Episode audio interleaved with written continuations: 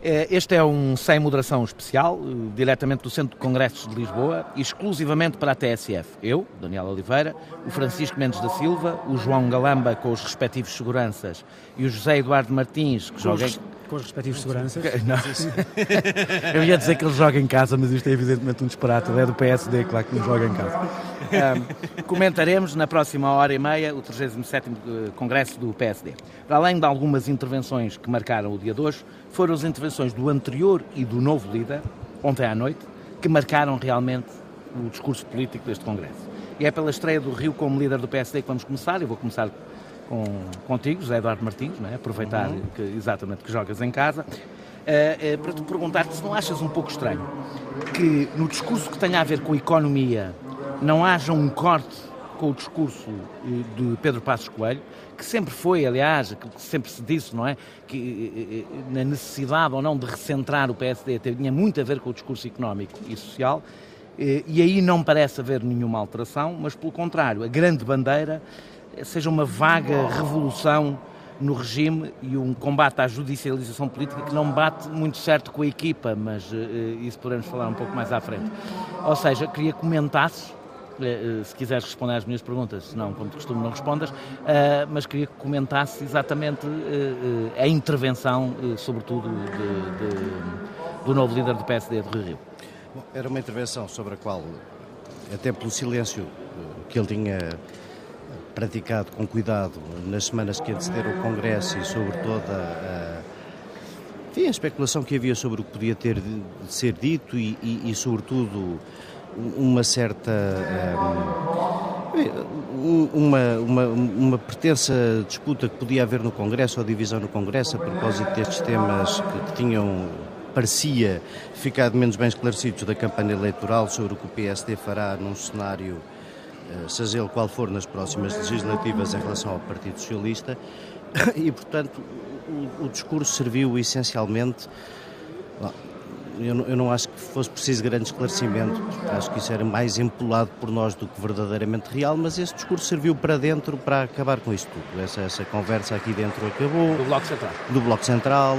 A, a, ambição do PSD de ganhar eleições, pelo menos, quer dizer, que é o, é o, óbvio que se exige a qualquer líder do PSD no princípio de funções, isso não, ficou tudo claro. Deixa-me só sublinhar, no entanto, na intervenção do Rio, não, é impossível não verificar que ele põe um ênfase na preparação das autárquicas, esquecendo as legislativas que estão antes. Parece, parece desvalorizar um pouco as eu Essa foi a parte que eu apreciei até mais na, na, na, intervenção do Rui Rio, porque nós não podemos estar aqui num Congresso uh, que mudou de líder, porque o outro líder se foi embora, e foi-se embora na sequência de umas eleições autárquicas que nós perdemos copiosamente.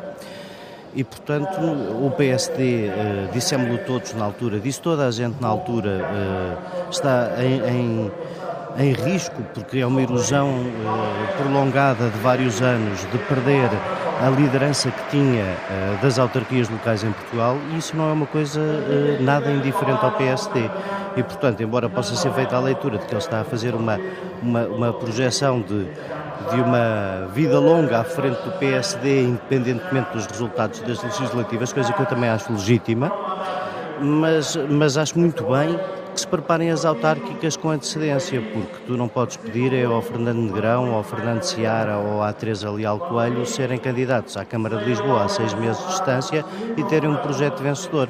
E um dos problemas que o PST teve, e um dos sítios onde o PST tem que recuperar votos, é no eleitorado jovem, no eleitorado urbano, nas grandes cidades. Um partido não pode ter a ambição de ser eh, de governar o país sem tendo a votação que teve nas duas maiores cidades do país. E, portanto, isso é um problema do PSD, é um problema de falta de preparação atempada de equipas e de programas, como se viu, e isso foi muito culpa da anterior direção no, no que se passou em, em, nas eleições do ano passado, portanto acho, acho, isso muito importante.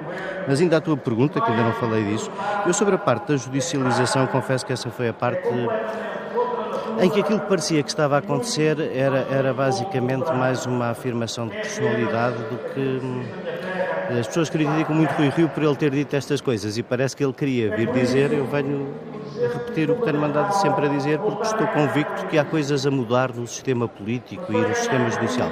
Como não foi mais uma vez claro sobre quais são, não dá para especular muito sobre isso. Sobre aceitar ou não aceitar a, a a herança de Passos Coelho. Vamos lá ver uma coisa, aqui ninguém renega exatamente Eu não me refiro tanto à, herança de Passos Coelho, refiro-me a mudar ou não mudar o discurso económico que Passos Coelho faz. E que, o fez, e que o fez de uma forma muito clara O discurso ontem. económico são muitas coisas e muitas matizes. Passos Coelho disse uma coisa que seguramente sente, que é uh, nós não quisemos ser desagradáveis, mas não fizemos para agradar. E, e, eu acho que ele não tem inteiramente razão. Eu acho que houve alturas fomos uh, desagradáveis e, e, que, sobretudo, no discurso dissemos a eleitorados tradicionalmente do PSD, como é o caso dos reformados, coisas que foram de grande insensibilidade nessa altura. Eu, eu, não acho é que nas grandes linhas do que nos fez sair uh, da bancarrota e do que nos fez executar o programa da Troika, mal ou bem, tendo hoje crédito e estando hoje numa situação completamente diferente daquela que Passos Coelho encontrou, não imagino Rui Rio a fazer, se queres que te, que te peçam um exercício quase de prognose passada, eu não imagino Rui Rio no lugar de Pedro Passos Coelho a ter feito coisas substancialmente diferentes. Uh, Francisco Mendes da Silva, deixa-me perguntar-te uma coisa. Não estranhas é, é, eu vou insistir um bocadinho, mas com outro ponto de vista. Parece que Rui Rio concentra o discurso mais impopular do Partido Socialista com o discurso mais impopular do PSD. Ou seja, vai mais longe do que o Partido Socialista a falar das questões de regime e da judicialização da política e mantém o discurso impopular do PSD em que mais ou menos sacrificial, onde nós temos que viver eternamente em sacrifício até um futuro que nunca, que nunca chegará. E se não achas que isto é um discurso que não é, eu depois eu já, vou com, já falo contigo sobre a, a, equipa dele, mas se não achas que isto não é um discurso de facto, que é um discurso mais, responde mais à personalidade do Rui Rio do que propriamente é uma opção política, uma estratégia política pensada para o PSD. em certo sentido, sim, repara. Um,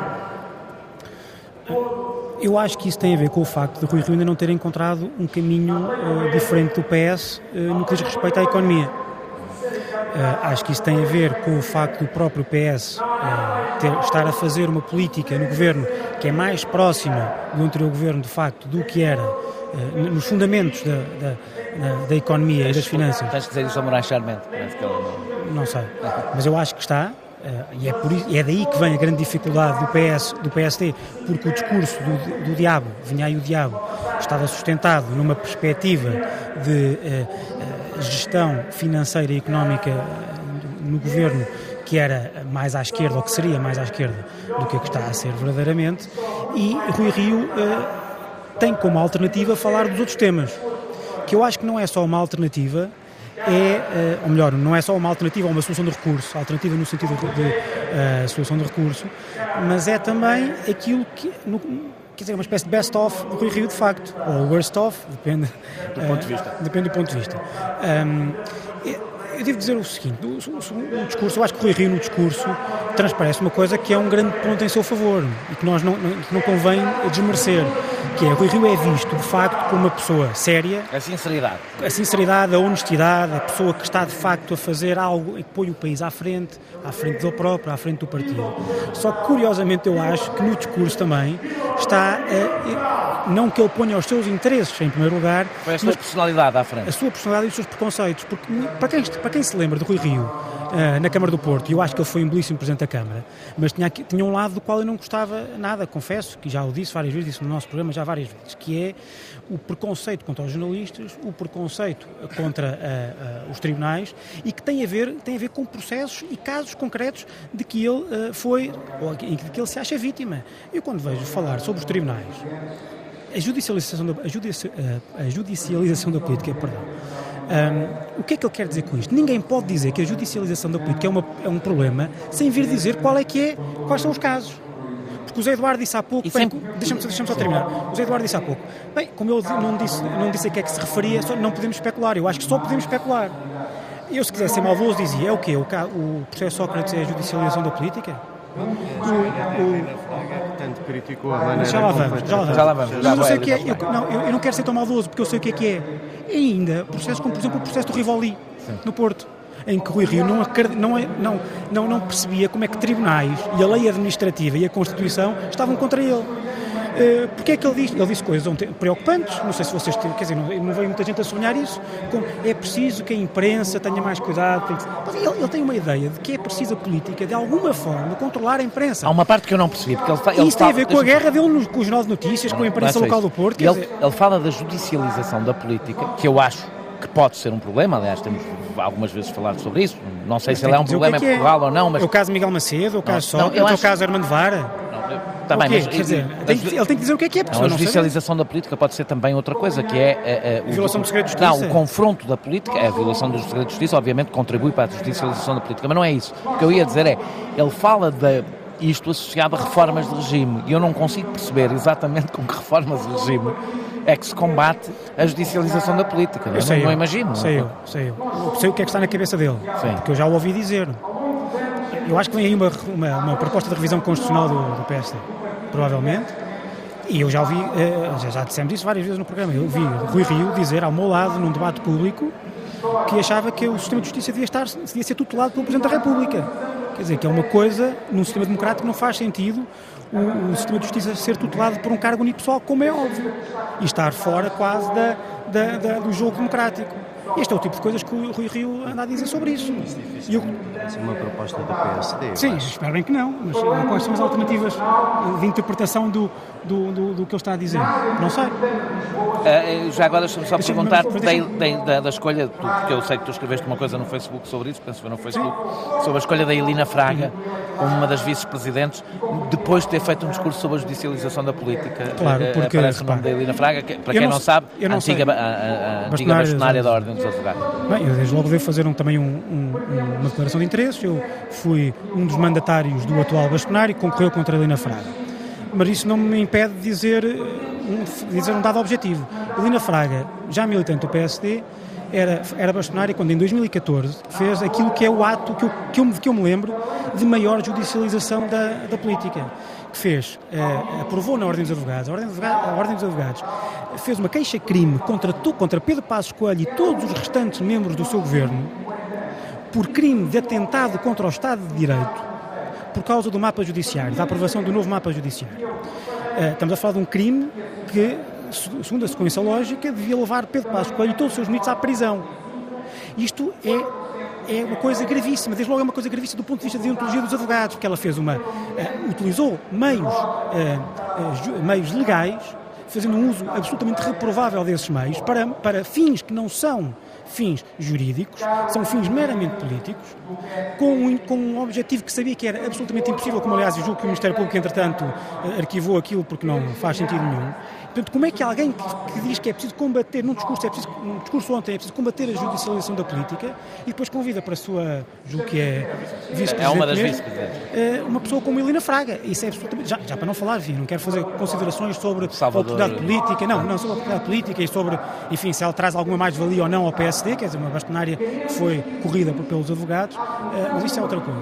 Agora, ninguém pode fazer um discurso contra a judicialização da política, um discurso, no primeiro discurso de um Congresso em que é uh, entornado como líder e depois convidar a Lina Fraga, peço imensa desculpa. Eu, eu, muito sinceramente, como advogado, fiquei absolutamente chocado, insultado com aquela decisão da minha ordem fiquei como apoiante do anterior governo do PSD-CDS, fiquei absolutamente chocado com aquela, com aquela posição e agora ver a Helena Fraga como vice-presidente do PSD, quer dizer, eu não sei o que é que está, não sei se é falta de jeito, não sei se é vincar, vincar a diferença para com Passo Coelho, mas acho que é ir um pouco longe demais nesse, nesse aspecto, acho absolutamente inacreditável, sinceramente. É, o, o José Eduardo Martins já passa para ti, João Galamba, eu sei que estás louco estás louco por falar do. Estou a gostar muito. Podem continuar. Mas o José Eduardo Martins pediu aqui. Pediu a... Não, eu só queria dizer muito rapidamente. Ponto de ordem à mesa. Estou pelo menos tão surpreendido com o, como o Francisco com isto. Eu também sou advogado, sou advogado há 30 anos. Não consigo todo compreender esta decisão e subscrevo tudo o que o Francisco acabou de dizer. Anotado.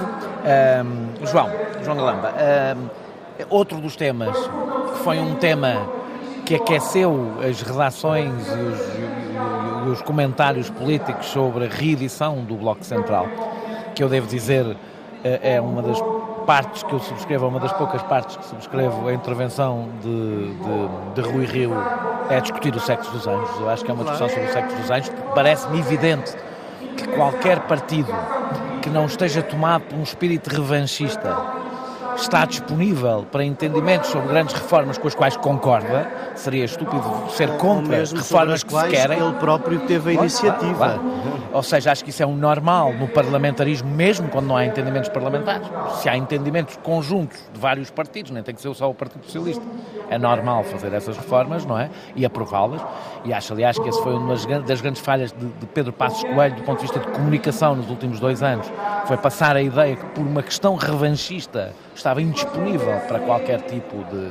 E, aliás, isso hoje voltou-se a perceber com o Hugo Soares. Hugo Soares uh, uh, defendeu que, que, o PSD devia já anunciar o voto contra um orçamento que nem sequer ainda está em mínimo discussão. Um, mas dizia eu, de facto não é, não é um assunto, mas a minha pergunta é se achas que apesar de tudo, e depois queria também comentar se o resto do discurso do Rui Rio, mas começando por aqui, se achas que apesar de tudo Rui Rio mostrou, mostrou de maior abertura para diálogo com o Partido Socialista e se isso põe ou não põe problemas à geringonça? Eu acho que não põe problemas à atual maioria, porque, como tu bem disseste, a única coisa que o Rui veio fazer foi regresso a uma certa normalidade. Quer dizer, é, é o que não deveria ser notícia nem novidade que um líder partidário não excluía entendimentos em determinadas áreas penso que parece-me um princípio normal e saudável. Estranho é o oposto.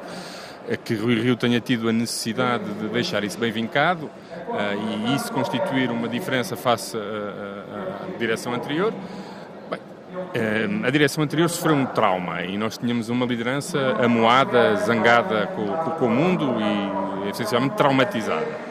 Rui Rio não sofreu esse trauma, vai ter que viver com o trauma que, que o que o, que o acordo à esquerda representa, representa para o PSD, no sentido em que é uma realidade nova com a qual nenhum líder eleito do PSD alguma vez teve de lidar. O que aconteceu foi um líder que já existia sofreu esse trauma, mas não houve nenhum líder quando se candidatasse à liderança do PSD candidatasse sabendo que pela primeira vez em muitos anos a esquerda dialoga. Isso constitui também um desafio importante para ele.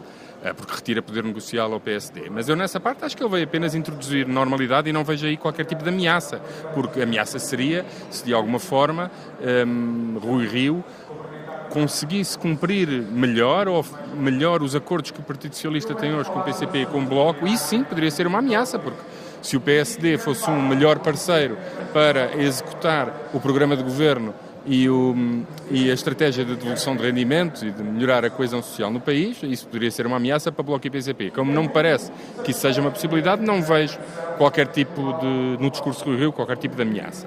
O que eu vejo em Rio Rio, para além das questões que já aqui foram faladas, que parecem ser aquelas nas quais ele se especializa uh, e, que, e, e aquelas nas quais ele verdadeiramente se empenha, mesmo que nós, apesar de anos a fio a falar, a falar destes temas, eu muito sinceramente, para além dos slogans do, do, de uma revolução no, no, no sistema político-partidário uh, e da, das questões da justiça sem concretizar e, da, e denotando um mau relacionamento com os médias, mas também não se percebe propriamente que políticas ou que propostas é que o Rio poderia ter. Um, o Rio tem um discurso em tudo semelhante a Passos Coelho, que aliás deixou bem vincado no início quando disse, bem, não vou fazer rupturas, a minha estratégia é de continuidade. Como eu já disse noutros programas, sempre que o Rio fala em concreto de alguma reforma, ele diz que a Jeringonça eh, não faz reformas e ele é que o PSD são um partido reformista. Aliás, foi essa também uma das características principais do partido que Passos Escolha uh, apresentou no seu discurso. Tem um problema que não tem qualquer conteúdo. Eu fico sem saber que reformas são essas, porque das poucas vezes que o Rio falou de alguma, elas são demasiado próximas daquilo que Passos Coelho defendia. E se calhar o PSD não tem, de facto, outra ideia de reformas, senão a privatização parcial da segurança social ou cortes de pensões. Na parte económica, que é onde uh, as eleições se ganham, ninguém ganha, uh, ninguém ganha eleições, nem se apresenta como alternativa com uma, um projeto de reforma do sistema político. E nessa matéria, Rui Rio não tem, uh, tem o mesmo problema que Passos Coelho enfrentava. Uh, com uma diferença que é não consegue ter um discurso tão claro e galvanizador para aqueles que se opõem à atual solução governativa. Portanto, eu acho que nesta matéria Rui Rio tem uma dupla fragilidade. Um, é eleito líder sabendo pela primeira vez que a esquerda pode dialogar e, portanto, a sua margem de manobra e o seu ascendente sobre o PS é menor. E, por outro lado, não tem a mesma capacidade de mobilização dos fiéis, parece-me. Aliás, ontem Passos Coelho parece-me ter gerado mais entusiasmo neste Congresso do que, do que o discurso do Rio. E, portanto, o Rio não só não consegue uma alternativa, como não, não parece ser mobilizador para aqueles que não se revêem no, no atual, no, no, no, atual governo e na atual maioria. Portanto, é eu, vou, um... eu vou começar este segundo ponto pelo João, porque é mais, é, faz mais sentido. Eh, antes de irmos à baixa política, que é evidente. Qual baixa política? É, estas coisas, Congresso Montenegro, não sei o que é, é sempre mais, é sempre mais. Eu sei que as pessoas querem anunciar, nós vamos falar aqui de baixa política, mas deixa manter-nos aqui um bocadinho durante a mais falar. Baixa, mais baixa, mais baixa ainda, mais baixa ainda. Uh, mas agora ainda falando de, pronto, de, coisas que interessam menos às pessoas, mas são mais relevantes ao país, para o país, a intervenção, de, queria exatamente pegar na intervenção de Pedro Passos Coelho. Uh, uh, de facto, é uma intervenção mais é uma intervenção muito ideológica. Ao contrário do que ele disse sobre a intervenção, era muito. É uma.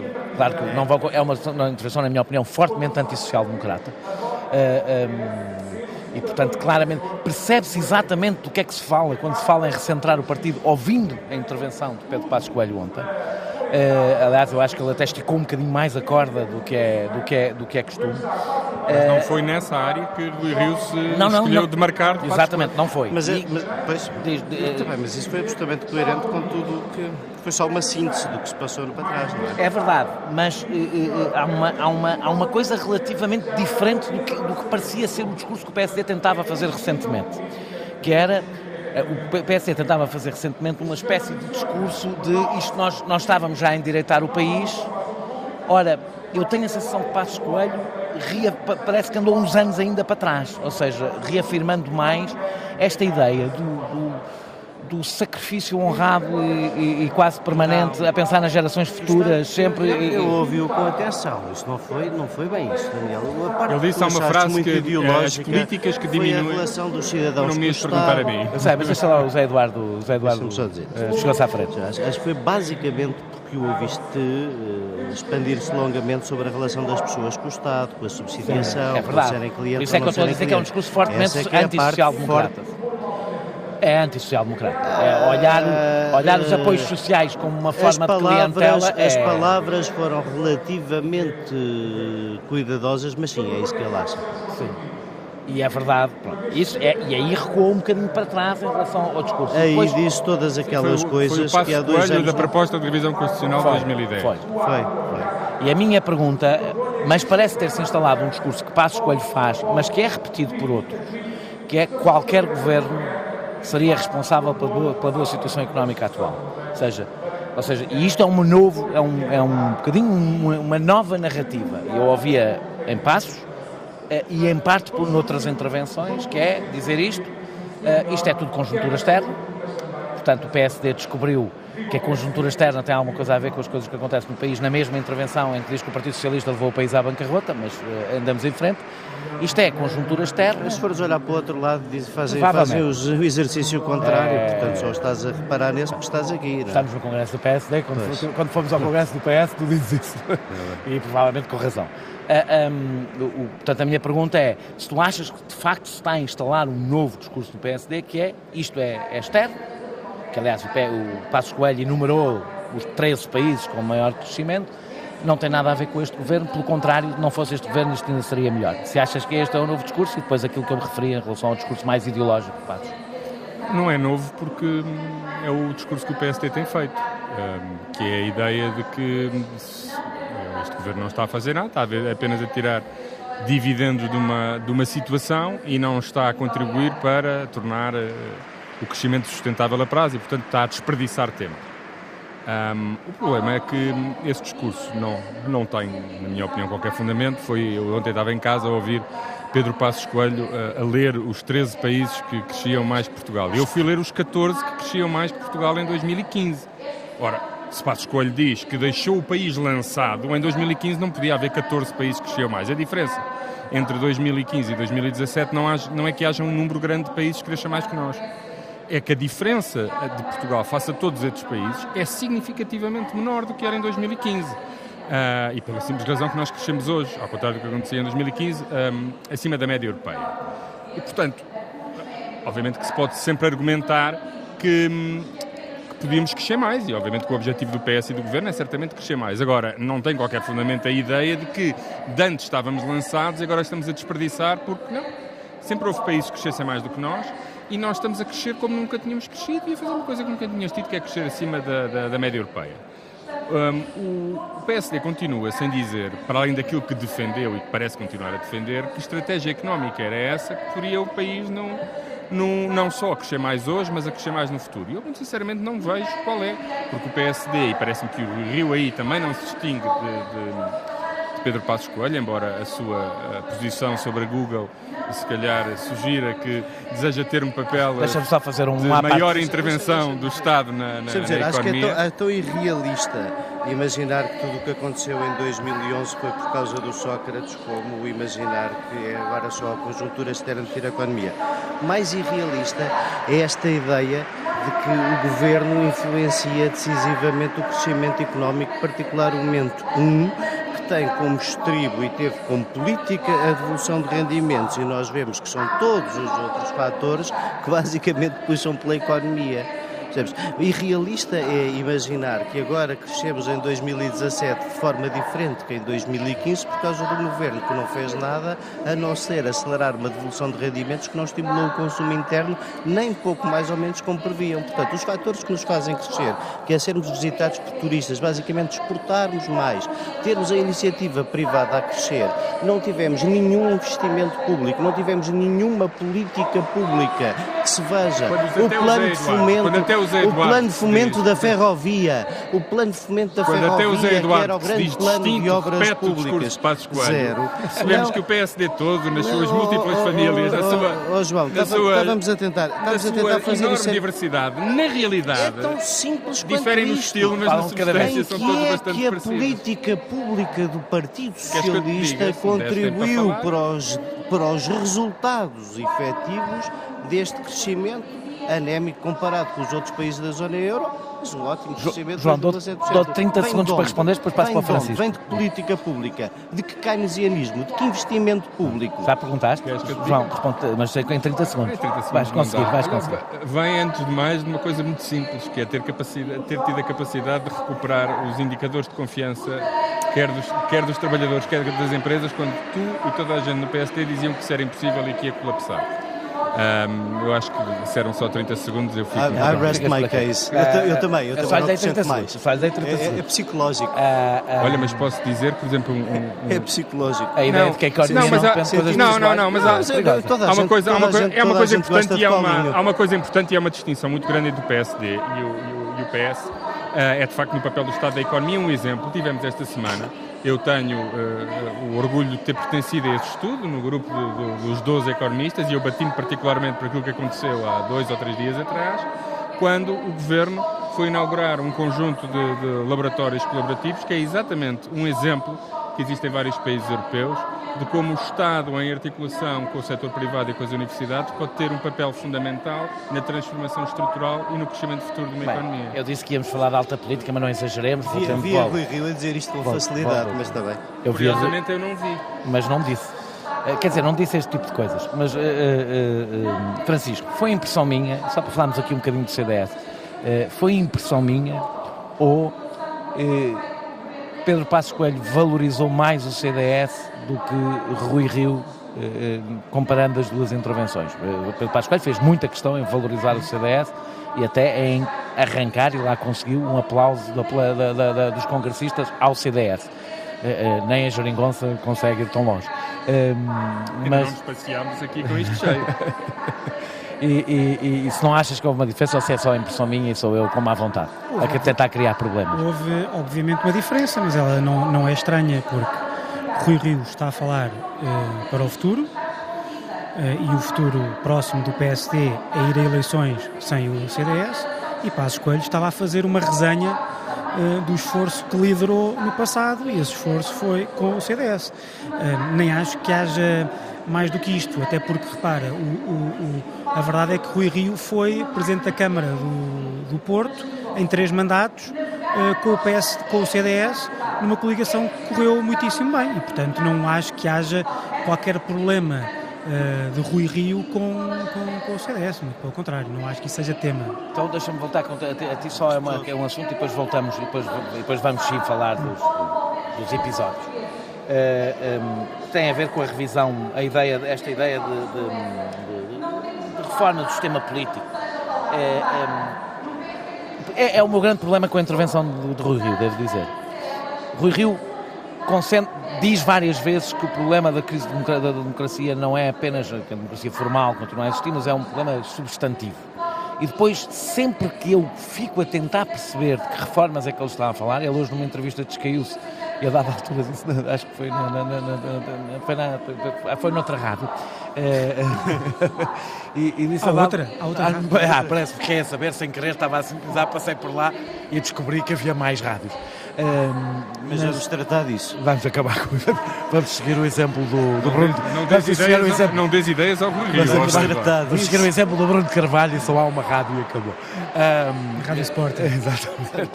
Uh, mas quer dizer, uh, as reformas políticas, uh, não sei quais, mas temos que. Aquela altura disse mesmo que não sabia quais é que eram. mas sempre que eu tento perceber, são mudanças formais. Ou seja, ele diz que a crise é substantiva e concentra-se em coisas formais como forma de eleição de deputados, ou seja, coisas. E, e, e, eu fico um pouco perturbado, porque percebo que ele, ele sente o incómodo que todos nós sentimos, evidentemente, de uma cada vez maior confiança, menor confiança das pessoas na, na democracia, apesar de nós sabemos que a democracia, o seu estado natural é a da crise, mas uh, provavelmente ela é maior hoje. E, mas eu não consigo perceber do que ele está a falar, a não serem alterações formais que olhando para outros países que vivem crises não, semelhantes. Não, não, é, é, há muita gente que tem a convicção que a maneira como elege os deputados não, não, não tem um resultado meramente formal. Se tu pensares que se quer eleger um deputado como elegem temos... países que têm crises brutais da democracia, como o Brasil, ou Daniel, o Reino temos, Unido. Mas nós temos eh, passado de Rui Rio a falar sobre esses temas. Sim. Portanto, então dar... desenvolve, desenvolve. Rui Rio. Uh, Aliás, ele só fala desses temas, não, Sim, é a ideia que eu tenho nos últimos dizer, anos. Uh, Deixa-me começar por aqui. Eu acho que Rui Rio se prepara, ou pelo menos tinha o, terá uma secreta vontade, ou se calhar tem muita gente a pressionar, para fazer um acordo com o PS para a redução do número de deputados. O PS tem um problema aí, é que no dia em que o fizer, é claro, a geringonça acaba. Claro que sim, portanto... Eu, eu serei o primeiro a defender que ela deve acabar no dia em que o Partido Socialista tentar chegar a, a, esse Eu acho que há essa, dizer, essa tensão há sempre, vem sempre à tona de vez em quando, Uh, e, portanto, ciclicamente vem à tona. Mas, quer dizer, o Rui Rio tem outras, outras uh, tomadas de posição sobre esse, tema, sobre esse tema. Por exemplo, ele já, já disse que era a favor uh, de lugares vazios no Parlamento, ou seja, a abstenção ou os votos em branco darem lugar. Um desabafo. Não era um desabafo, era num, numa, numa conferência que ele deu sobre reforma do sistema político, foi uma proposta de que ele falou. Portanto, é, tá bem. Tu hoje não foste à missa. O que vamos, o que vamos ter que descobrir. Opa, o que vamos ter que descobrir. Só, é, vou só vou domingo, é amanhã, é amanhã. Não, isso é amanhã, vê-se bem que também não costuma dizer. Não, sábado à tarde já. Zé Eduardo, o problema é a gente um dia destes descobrir que todas as propostas de Rio Rio são desabafos. Mas, mas oh, oh, oh, Daniel, deixa-me só dizer isto. Porque de cada vez que. Eu acho que isso é preocupante de facto, porque de cada vez que eu vejo Rui Rio ou outras pessoas falarem disto, nunca é de medidas que sirvam para aperfeiçoar a democracia. São sempre medidas que servem para punir a democracia. E eu acho isso é que, é, que isso é que é preocupante. Uh, essa medida, uh, outras uh, que têm a ver com. É sempre, é sempre tudo embrulhado num discurso antipartidos.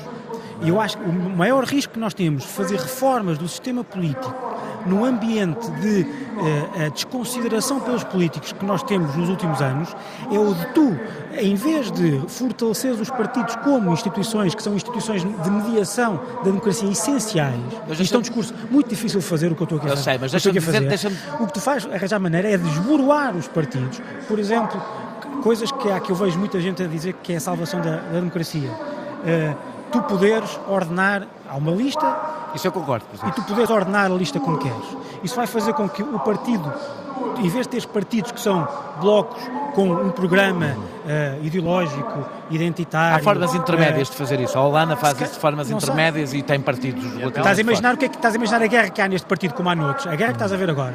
Imagina na mesma lista. Uma mais agradáveis. Cada um fazer a campanha por si. Não, o número um faz contra o número dois. Há formas, deixa-me dizer que há formas intermédias que é conseguir que os eleitores tenham apenas uma intervenção corretora, ou seja, só a partir de um determinado nível é que o eleitor, para impedir eleição de pessoas numa lista que são claramente impopulares e as pessoas não querem ver no Parlamento, eu acho isso justo, ou seja, ou o contrário, grandes injustiças numa lista que as pessoas podem corrigir. Certo, mas, mas, Há formas intermédias. Mas, voltando ao tema da mas conversa, mas voltando ao tema da conversa. Deixa-me só, deixa só fazer-te uma pergunta, para ser justo.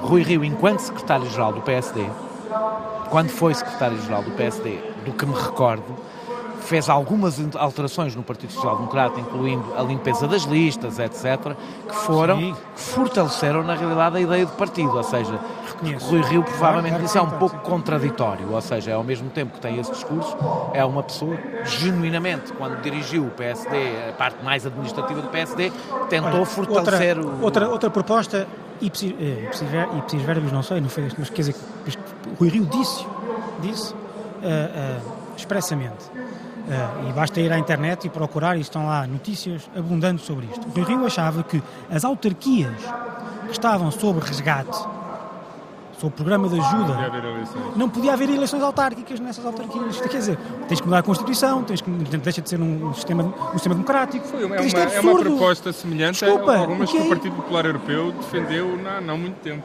Portanto, oh, oh, Mas é Daniel, para os outros países, não foi para o seu. Não, não, é Daniel, Daniel, Daniel, é Daniel, Daniel para, te responder, para te responder, eu acho, eu, para te responder, eu acho que esta, este discurso é preocupante em três, em três vertentes. Um, desde logo pelo facto de Rui Rio lhe querer dar preponderância, Segundo, por ele uh, não dizer ao que vem. E em terceiro, porque ele já disse, uh, ou tentou, já insinuou ao que vinha ao longo destes anos. E, portanto, eu acho de facto preocupante. Quer dizer, não, vamos agora. É, volto, volto a dizer aquilo que, com que há bocado respondi aqui ao Zé Eduardo. Uh, o silêncio dele sobre em que é que está a pensar concretamente nessas coisas não, não nos impede de especular, pelo contrário, acho que só nos permite uh, especular e especular com os dados que temos mais à mão e os dados que temos mais à mão estão todos na internet. Desculpa. Está, está tudo, hoje em dia está, está tudo na internet. Está na internet é porque é verdade. Mas tudo não é amadurecido. tudo não era, é tudo desabafo. Está tudo, são tudo desabafo. É, é, nós temos o presidente, do, do, o presidente dos afetos e agora temos o líder da oposição dos desabafos. Isso é uma coisa que a política portuguesa precisava muito, era do direito ao esquecimento na internet. A política vive muito do direito ao esquecimento. Isso é um Snapchat dia seguinte, já ninguém se lembrava. Este tipo foi com a cartilha. A internet Isto é a cartilha do CDS. A internet é a internetização da política. Não, isto é, já, se está a ver que já é a cartilha do CDS. Não, não, pelo contrário. Agora, Estás a querer apagar a fotografia que já está um bocado no teu Facebook. Vamos, agora vamos à parte divertida. Estás com pena dos filhos do Luís Montenegro ou não? não, a pergunta que eu te quero fazer é. é Esconde é, cenas, é, veio o pai. Para quem não veio não ouviu a intervenção, Luís Montenegro disse que queria sair do PSD e que finalmente os filhos iam ter o pai em casa. Pouco, conheço poucos filhos que. Depende, depende da idade, se eles forem adolescentes, acho que deixa a graça fora, ter o pai fora, de vez em quando. Se forem adolescentes, vão, vão fazer uma campanha volta. Os volta, meus, quando eu chego. Agora, voltando, diz-me só uma coisa. A intervenção de Luís Já Montenegro eu já vi tanto sempre tempo para os filhos. Tens, tu, tu. O partido não quer, ficam os filhos. Olha, diz-me uma coisa. O, o, quer a intervenção de Luís Montenegro, que foi uma intervenção evidentemente uh, azeda, uh, com Rui Rio, uh, e pouco habitual quando já, quando já foram contados os votos, etc. Portanto, não teve propriamente muitas entrelinhas, não é? quer a intervenção do Hugo Soares de outro ponto de vista, não é? Tu sentes que aqui está a nascer uma oposição interna ou aqui está a morrer uma oposição interna ou estamos só a assistir aos, ao, ao, que é costume, que é uh, há uma parte que dá mais nas vistas para depois contar, uh, com, para depois ganhar força na nova, no novo ciclo político dentro do PSD? Acho que é basicamente mais essa segunda, não é? O, o, o, Luís Montenegro uh, era o herdeiro natural da candidatura do pacismo. Teria, porventura, até tido um mais entusiasmo e outro resultado que o Santana Lopes. Mas ele não quis Sim, agora... O Santana Lopes foi um candidato um pouco contra a natura do pacismo.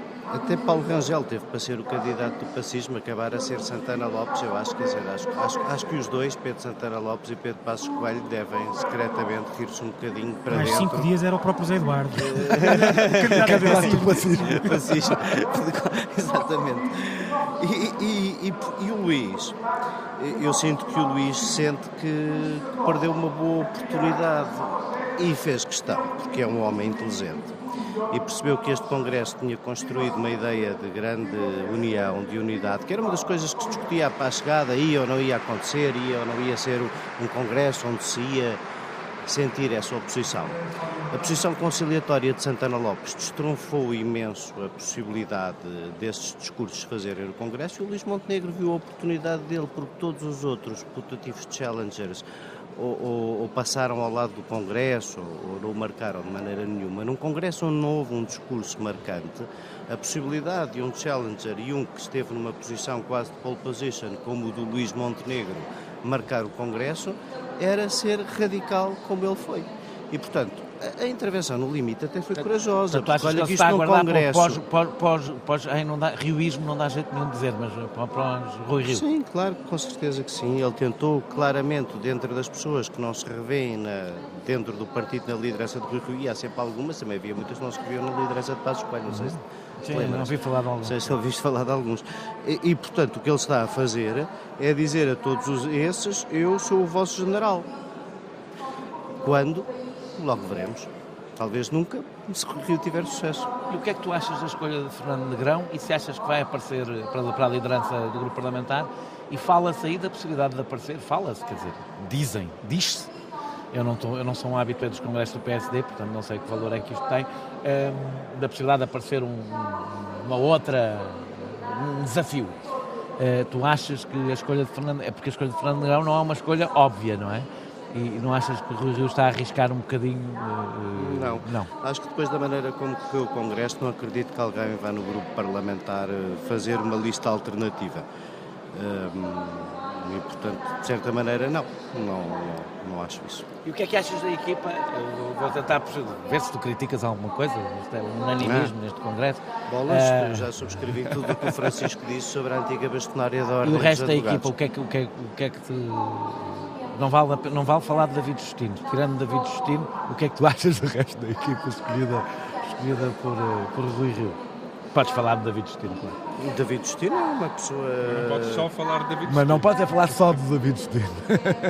Nem dividir numa meio e fingir que são duas pessoas. O PSD tem um vice-presidente que todos à volta desta mesa consideram unanimemente um intelectual considerado, uma pessoa séria, uma pessoa cuja reflexão vai ser útil ao PSD. Eu não me esqueço porque é dos poucos do PSD. E eu considero exatamente o mesmo que vocês. Depois, considero que é um, é um é exercício, repara, de de grande comunhão, porque tu veres o Nuno Moraes Charmento, a doutora Isabel Meireles e a doutora Elina Fraga, todos na mesma equipa, depois do que mesmo a propósito da Ordem dos Advogados, todos disseram uns dos outros. Prova que o partido está acima Prova das... que o partido está acima dessas coisas.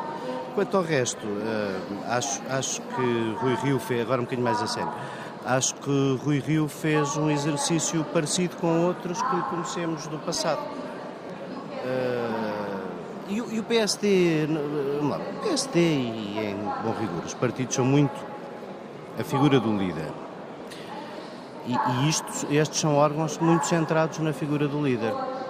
Ele, ele hum, não arriscou, não inovou, eh, foi buscar muitas pessoas que, que foram de muitas direções, como o Nuno Moraes Charmento, e portanto não, não creio que não tenho ter sido propriamente corajoso e inovador, mas também não acho que, que, seja nada de que não se estivesse um bocadinho à espera. E tu, Francisco, o que é que achas desta equipa? Tirando o David e o Justino. Hum, repara, eu não. Eh, eu queria falar um pouco também depois do, do discurso do Luís Montenegro, mas quanto à equipa. Ah, sim, sim, sim. Sim, mas quanto à equipa, quer dizer, é preciso também ver o seguinte: qual é que era a equipa de vice-presidentes de Pedro Passos Coelho? É que às vezes os vice-presidentes nesta, nesta, nesta, no PSD ultimamente, são importantes no Congresso. São importantes para marcar uma posição qualquer no Congresso, porque repara, uh, quem é que se lembra de Manuel Rodrigues, não é? Uh, Nilza de Sena. Uh, no primeiro, no primeiro mandato de Pedro Passos Coelho, uma pessoa, uma pessoa que até foi muito importante para mim na minha, tipo, na minha vida. na minha vida. que é que Estavas quase a apanhar. Na minha vida profissional. Eu vim a fazer uma busca na internet. Não, mas, por exemplo, vocês lembram-se do Diogo Leite Campos? Foi muito importante na minha vida Como profissional, não? mas não foi sim, nada sim. importante para o PSD. Sim, eu lembro-me perfeitamente portanto, do Diogo Leite Campos, não sei se...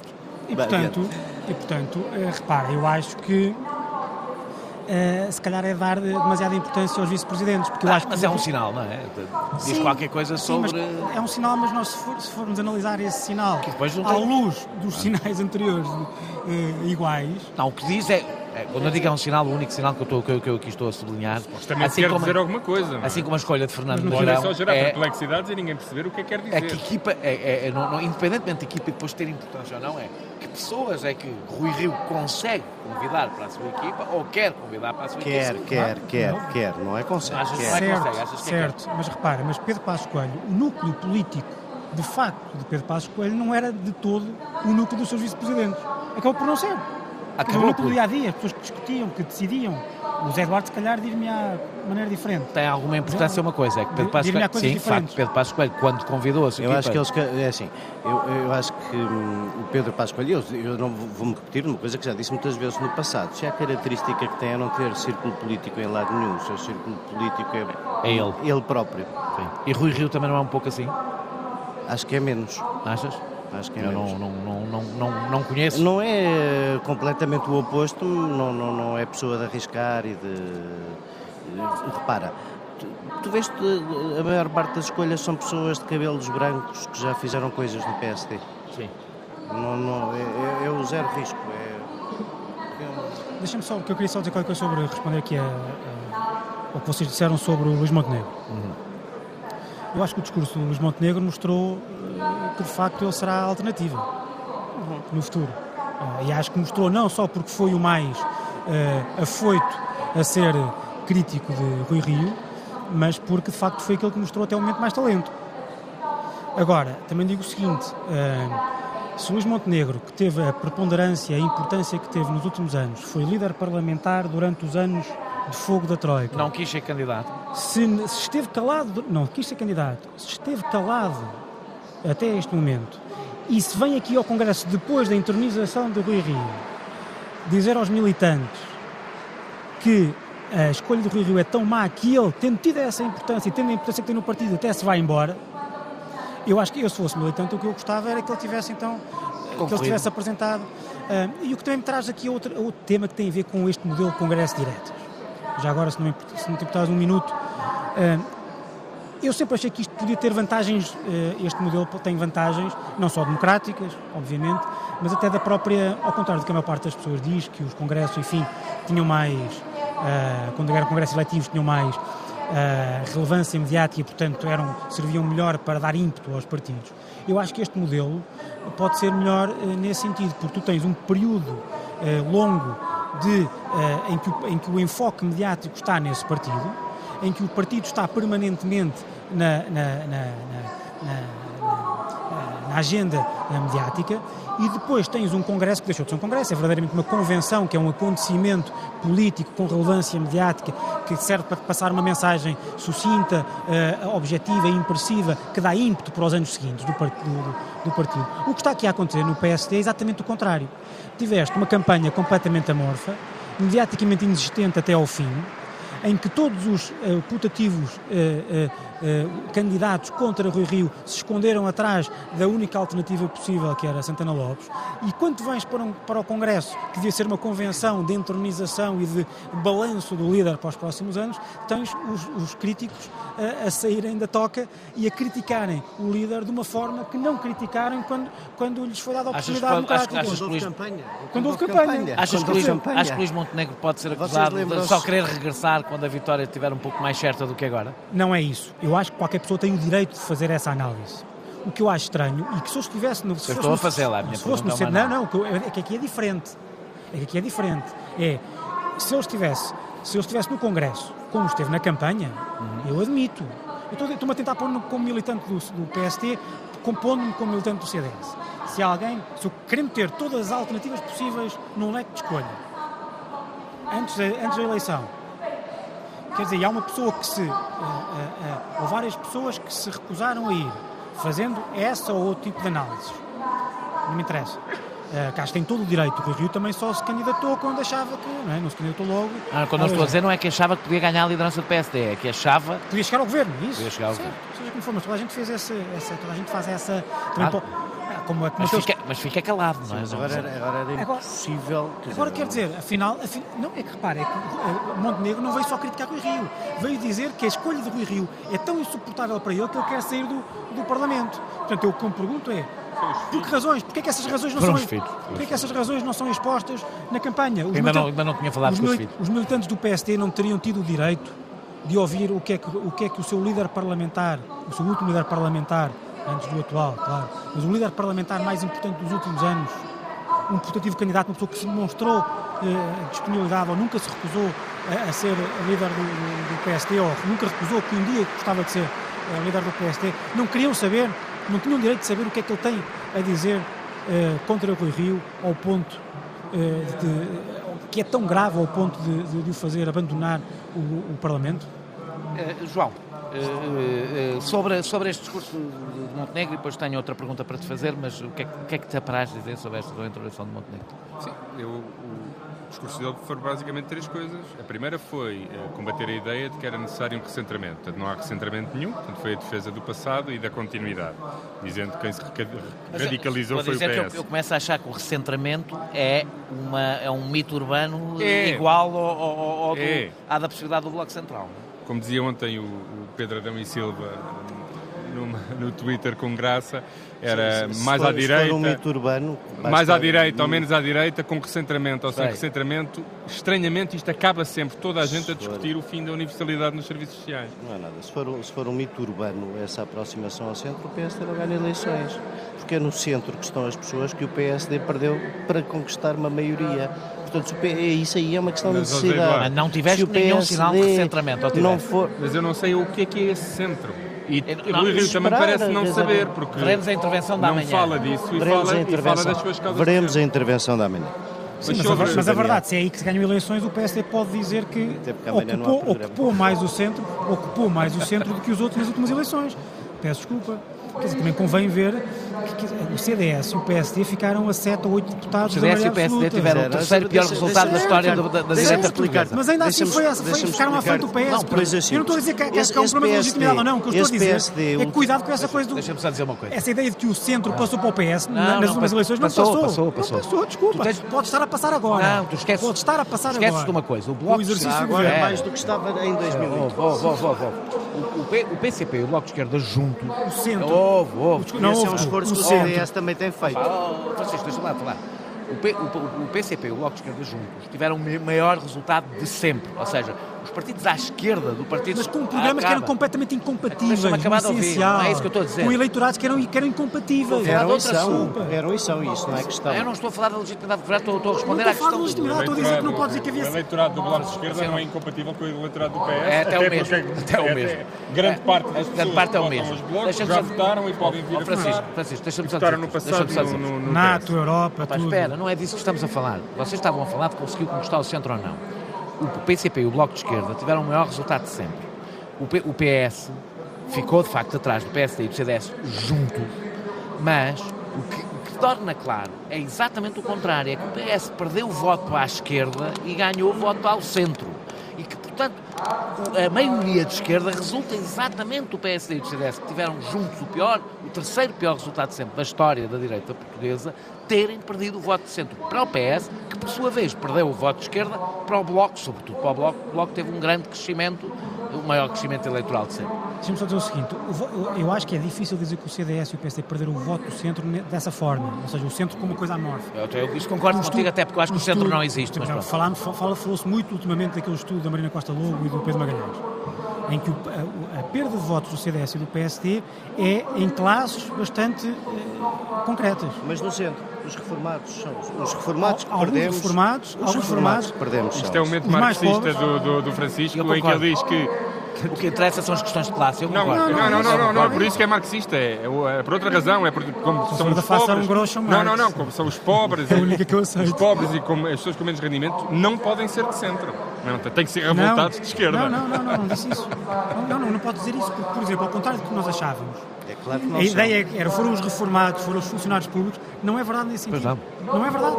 Não é verdade, foram os, foram os mais pobres que nem sempre são funcionários públicos nem reformados. Não, eu- Muito pelo contrário. Aliás, eu, eu- acho, aliás, que isso demonstra eh, como o discurso da direita está errado ao pensar que a questão foi a da esquerda é agradar ou não agradar às supostas clientelas, que a principal Sim, razão também- do crescimento também- da esquerda também teve a ver com o aumento da desigualdade em Portugal, ao contrário, aliás, do que foi dito por Pedro Passos Coelho, que diz que conseguimos sair da crise não aumentando a desigualdade, e é mentira. Não, não, o que aconteceu, é o que aconteceu vou, vou dar-te razão, dar-te razão, mas Eu a ia falar do.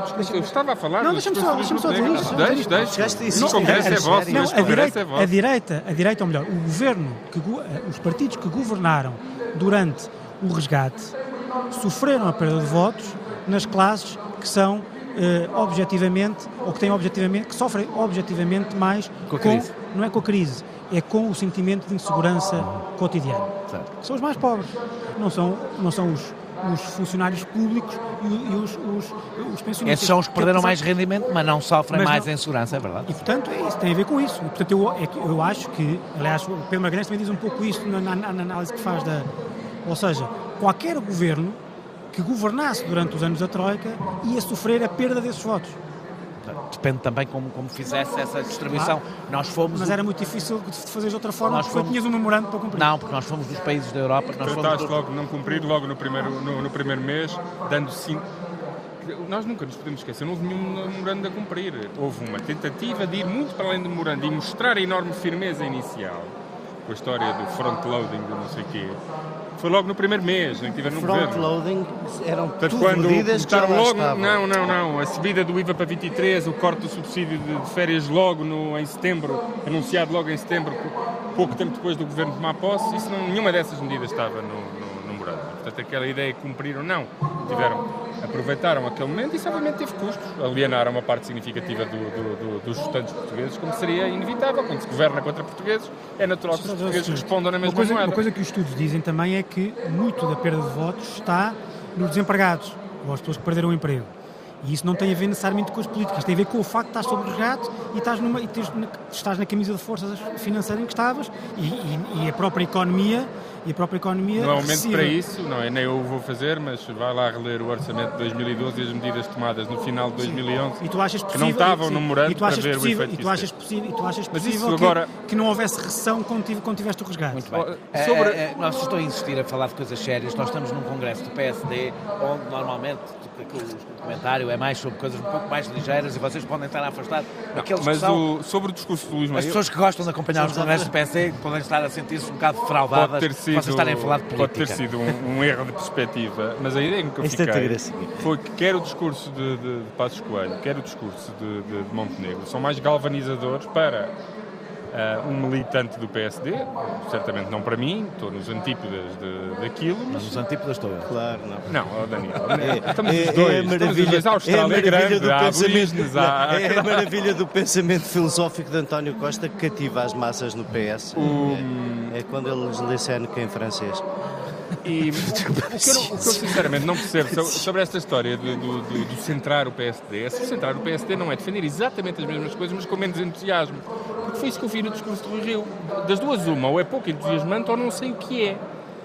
E, portanto, o que me parece é que, como já tinha dito no outro programa, que por muita es- estranheza que causa a muita gente a radicalização do, do PSD, se calhar ela não é nenhuma anormalidade, nem algo estranho, é aquilo que todos os partidos de direita ou centro-direita passam, em, têm estado a passar, quer em Portugal, quer fora daqui. E, portanto, quando há algum líder que não se revê ou se sente um pouco estranho nesse novo ambiente, como Ferreira Leite, ou, ou Pacheco Pereira, ou quiçá Rui Rio, sabem ter, uma sabem ter um discurso de oposição a um líder do seu partido, mas quando assumem responsabilidades, lembremos de Manela Ferreira Leite. Manela Ferreira Leite, quando, da última vez, quando foi líder do partido, não tinha um discurso social-democrata, tinha um discurso pela verdade na política e tinha basicamente um discurso em que se afastava de todos os temas económicos Tinha e falava Sócrates pela frente. Era, um- tinha Sócrates pela frente. Oh, Era, Eduardo, era, é- era, era um discurso que fazia Eduardo. sentido do ponto de vista Mas dele. o que eu Manuel estou a Ferreira dizer Leite opunha-se a Sócrates é e que- opunha-se à própria Manuel Oh, Ferreira Leite de oh, alguns Zé anos Eduardo, depois. O que eu estou a dizer é que, tirando os discursos claros, mas extremistas, de pessoas como Luís Montenegro e Passos Coelho,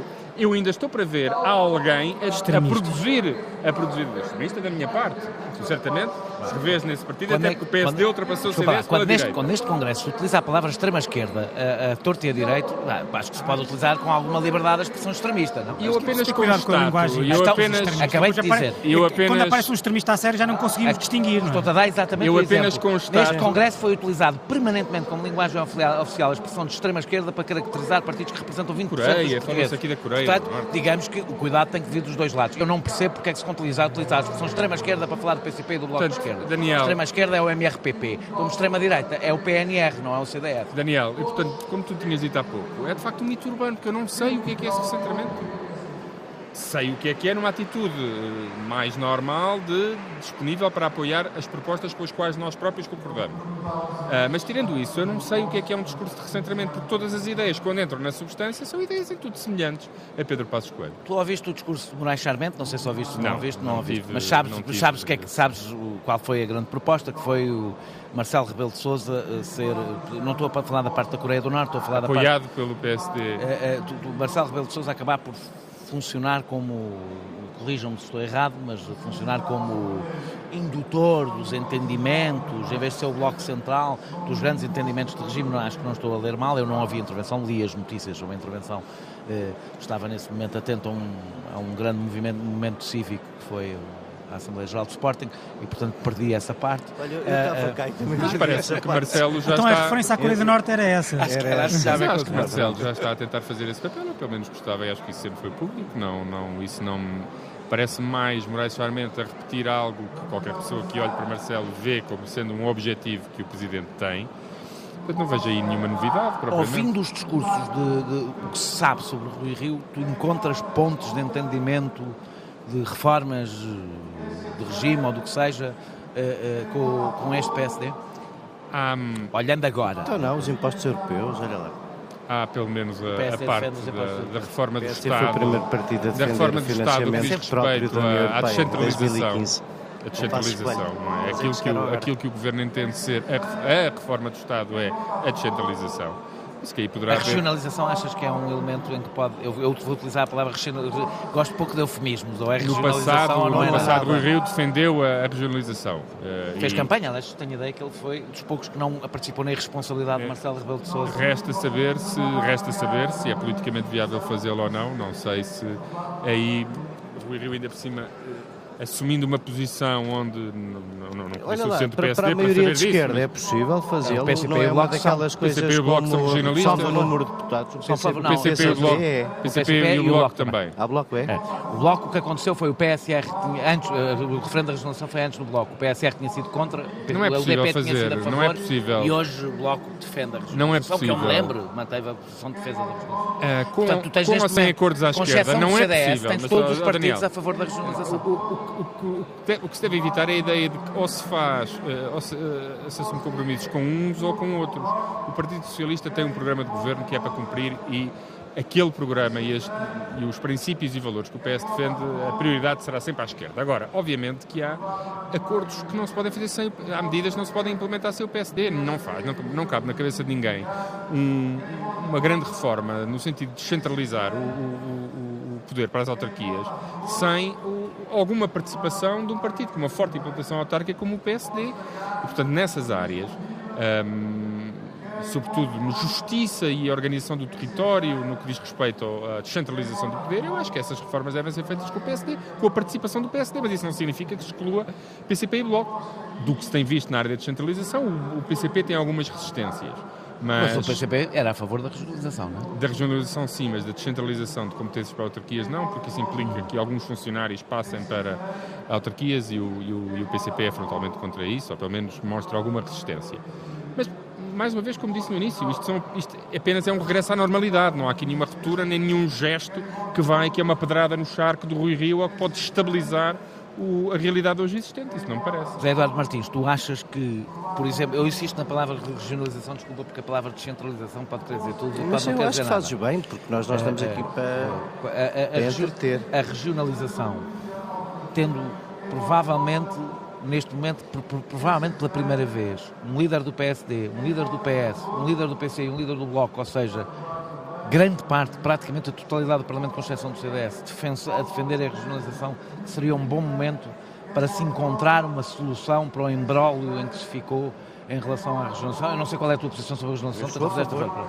Ou seja, se não achas que isto era uma não oportunidade conheço, histórica Não conheço ninguém que tenha passado pelo governo e seja contra. eh, eh, eh, de um acordo histórico que pode incluir praticamente todas as forças políticas, como aliás a regionalização devia ser um caso de pacto. Eu não sou um grande defensor de pactos de regime, mas acho que há, há- coisas em que em que, sobretudo, se consegues um consenso desta natureza, podia, podia ser um momento Olha, histórico eu, para o fazer. Eu, eu, eu, fiquei de escrever umas coisitas sobre o que aqui não consegui dizer. Essa era uma das que acho importantes. Acho que o PSD deve tomar essa iniciativa de convocar todos para isso.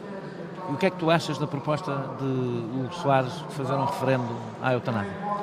Acho que é justamente aquele tipo de. é coerente com as posições ultramontanas e confessionais que ele foi exibindo ao longo da sua carreira política. Posso queria mas, sobre isso já agora? Mas é. Mas é.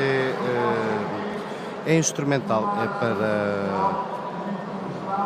É instrumental, é uma proposta para o Congresso, mas, mas no limite é, é a mesma ideia que ele já tinha tido sobre outro tipo de referendos. É? Aqui não é o caso. Isto, vamos lá ver, não vamos estragar a ideia, que até pode ser uma ideia meritória, por causa, mas o protagonismo e a intenção aqui foi uma intenção. Repara, este Congresso teve uma moção com um deputado médico ah, que assume no Parlamento sobre, por exemplo, a despenalização do consumo das drogas leves, chamada Legalize. Disso ninguém falou, mas eu acho que é esse tipo de coisas que evitam que o PSD, pelo discurso, se encoste à direita e fuja daquele centro da normalidade das pessoas que acham que boa parte destas questões que dizem respeito a minorias e à maneira como se exercem direitos fundamentais podem e devem ser discutidas. Uh, Francisco, querias falar sobre isto do referendo? Qual, do, do, do, do referendo da eutanásia. Uh, só pelo seguinte, eu, eu, atenção, eu não, não ouvia o discurso de Hugo Soares, nem sei qual é que foi o enquadramento que ele deu para essa proposta, não sei qual, qual o conjunto de razões. Mas eu, por exemplo, já vi uh, Ricardo Sá Fernandes, uhum. julgo que no prós e contras sobre, sobre esse tema, dizer, defender também a questão do referendo, por uma simples razão, que eu, que eu, com a qual eu concordo, que é, uh, esta matéria não foi tratada, é uma matéria suficientemente importante para para nós acharmos que ele devia ter estado na campanha eleitoral que eh, serviu para eleger este Parlamento. Ele acha que uma matéria deste tipo, o Parlamento devia ter legitimidade, uma legitimidade que não tem. E, portanto, das duas, uma era a posição dele, ou nós esperamos pelo próprio Parlamento, ou se querem fazer nesta legislatura, provavelmente qual tem que é, ser por referendo. É, vamos lá ver uma coisa, eu não tenho nada, eu acho evidentemente que o tema é muito importante, mas acho complicado estarmos a estabelecer assim umas linhas imaginárias do que é que é importante para estar no mandato dos deputados e do que é que não está. É, mas não há linhas imaginárias, há a linha que cada um traça. Eu acho, para mim, pode não achar, para mim é uma pois, questão super, suficientemente importante. Não, um... Aliás, tanto é que as pessoas que defendem a eutanásia ou melhor, que defendem a, enfim, a alteração ou a criação de uma lei que permita a eutanásia, ou enfim, de forma for, essas, essas pessoas, elas próprias dizem que houve estudos suficientes, discussão, etc. Então, ou seja, essas pessoas eh, defendem-se sempre, ou defendem a lei, Sim, ou a proposta de lei, tendo em conta. Eu devo dizer. A, a, ou seja, sabendo, dizendo que a discussão é importante. E, portanto... eu, eu, eu acho interessante que nós o discutamos a minha perspectiva aqui não era discutir o tema, era Acho que, segunda a legalização da cannabis não. É eu, eu devo dizer-te que eu, eu, eu, eu, tendo a não ser, eu não, não é ser contra. Eu acho que a eutanásia não é, ou seja, a eutanásia tem a ver com direitos humanos. Não é uma questão de ser contra. Estavas-me a fazer uma pergunta sobre o Hugo Soares. Sim, sim, sim. E o Hugo Soares faz esta proposta sim, porque sabe que o líder é um líder que tem posições favoráveis posições à, na matéria de costumes, na matéria é uma... de costumes e tem em particular essa em relação à eutanásia daquelas coisas foi uma das personalidades que subscreveu o direito. Portanto, isso é claramente faz para o embaraçar. Faz para o embaraçar. Não, não, não, não, não tem não estamos no patamar de discussão que o Francisco estava aqui, aqui Aqui entre nós, o atual Presidente da República, que tu tanto gostas, usou os dois referendos eh, exatamente com a mesma função e aliás eu, eu sublinho isto muitas vezes porque considero... E António Guterres também. E, e António Guterres também, claro, mas eu, o António Guterres já está fora da vida política, portanto, mas sim os dois. Está fora da vida política, o homem política, é política nacional, da vida política nacional. Uh, uh, uh, eu acho, por exemplo, eu, eu é a coisa em que sou mais crítico de, de Marcelo Rebelo de Sousa,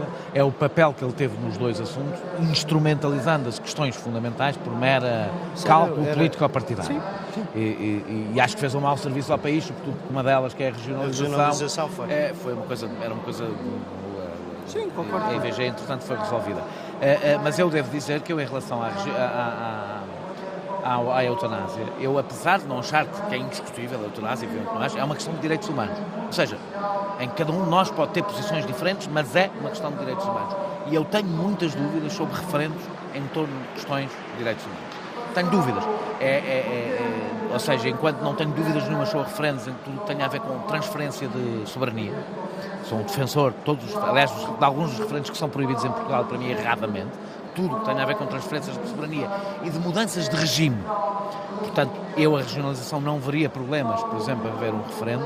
Tenho muitas dúvidas sobre, sobre referendos em matérias de direitos humanos, porque acho que abrem precedentes perigosos para outras áreas eh, eh, difíceis. Portanto, já não discordo da ideia que, provavelmente, uma, um, uma votação sobre a eutanásia possa ter que esperar por novas eleições em que todos os partidos deixam claro qual é a sua posição e as pessoas não vão ao engano e quando votam sabem que aquilo é, para quem seja muito relevante, isso conta para, para, para o voto. Prefiro isso a fazer permanentemente referentes sobre tudo que se consideram então, matérias. Para mim é uma questão de legitimidade ou não do. do... Se bem que tu concordas que os Parlamentos têm sempre legitimidade, mesmo para o que não está nos seus programas, não é? Nós não claro votamos sim, em programas, estava... votamos em representantes. Claro que sim, claro que sim. Mas eu acho que há matérias suficientemente importantes, uh, não é por serem fraturantes, é um termo que eu detesto. Sim. Fraturantes pode ser o peso do Estado. Eu acho que as, as, matérias mais fraturantes são as económicas e sociais, não são estas. Não é por ser isso, é por ser uma, suficientemente importante. E, é fraturante no sentido de. Pode ser fraturante no sentido civilizacional, se quiseres. Que eu acho que é um passo. Uh, é um passo num, num sentido, uh, tal, como nós tal como nós percebemos a relação com a morte e aquilo que o, aquilo que o, que o Estado aceita como a relação de cada pessoa com a sua morte ou a relação de cada pessoa com a morte dos outros uh, e do poder que tem sobre essa situação limite, eu acho suficientemente importante para que haja uma clarificação uh, eleitoral antes de os representantes passarem para, para, para darem o passo de aprovar a medida.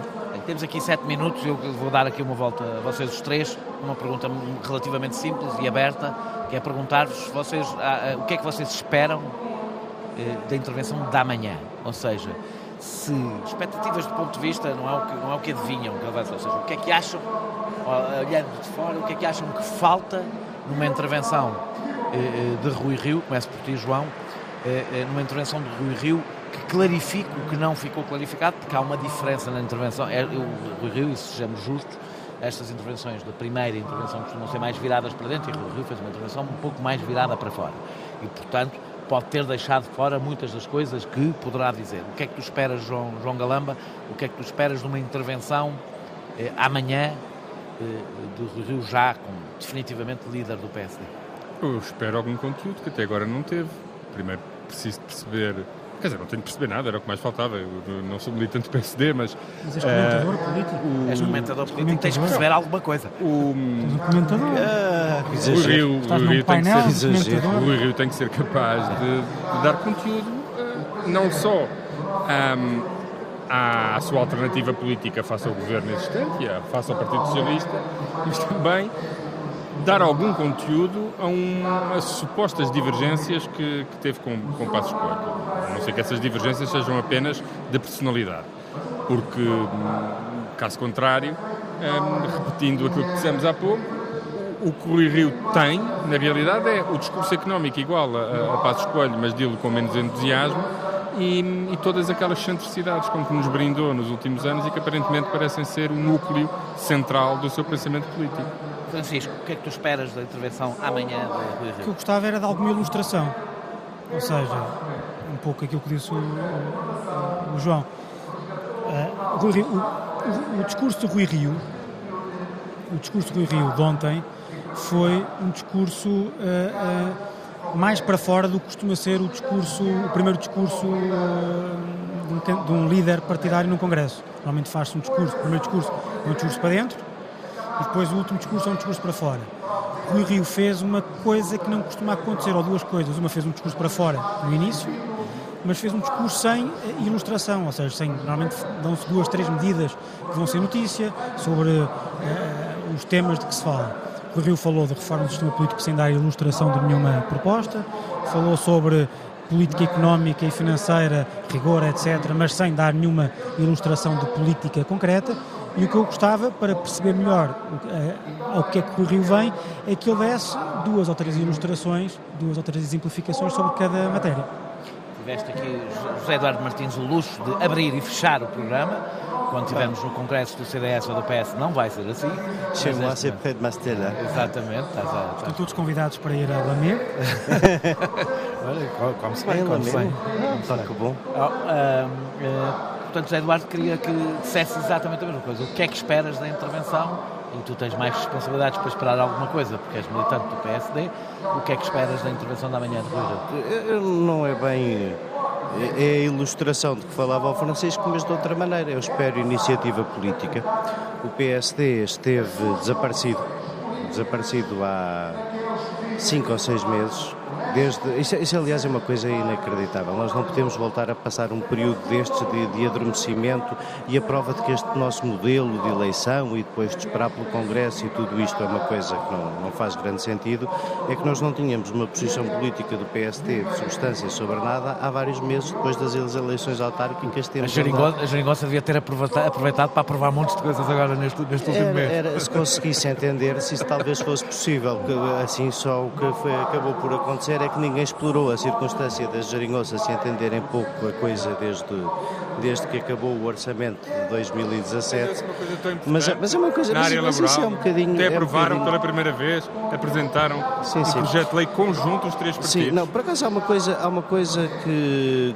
há, uma- há muita clareza nestes últimos três meses. É a clareza que não é preciso projeto nenhum. É um projeto de partilha de poder, chega e é assim que vai continuar. E portanto, o que é que eu espero de Rui Rio amanhã? A iniciativa política. Que eu espero de Rui Rio amanhã é que venham aí duas ou três propostas concretas, destas que ele acha importantes, destas que ele acha prioritárias, destas que ele quer colocar em marcha. Porque nós não podemos agora eh, sair daqui só com o propósito de ir eh, vigiar a realidade no cotidiano. Nós temos que sair daqui com um propósito diferente e, portanto, o que eu espero é que o Rio consiga, no discurso da manhã, tomar a iniciativa política. Pronto, e é com, é com estas esperanças todas que vamos acabar eh, o Sem Moderação especial e exclusivamente para a TSF de hoje, eh, aqui no Centro de Congressos, na antiga FIL, que já não é a FIL, no Centro de Congressos do... do, do- disseste que o Zé Dornas estava em casa porque é em Lisboa. Só que se é for. essa, Ah, ah, Não, o próximo congresso, para ele continuar a sentir-se em casa, vai ser em Paredes de Cora. Ah, ah, Não, porque eu transferi a minha militância. Está aqui para Ao Lisboa. fim de 20 anos deixei de ser militante em Paredes de Cora e passei a ser militante em Lisboa. Estou muito interessado na política em Lisboa. ah, ela também está muito interessada em ti. Ainda vai certo. Mas isso, mas isso, às vezes, sabes, tem que levar comigo. Uh, regressamos uh, agora, a partir, portanto, na próxima quarta-feira, regressamos para a TSF e para o canal Q, no nosso modelo normal, e não uma hora só, e não uma hora e meia, e eu passo a emissão para a TSF até quarta-feira. Boa noite, Daniel. Então até quarta. TSF. A paixão da rádio.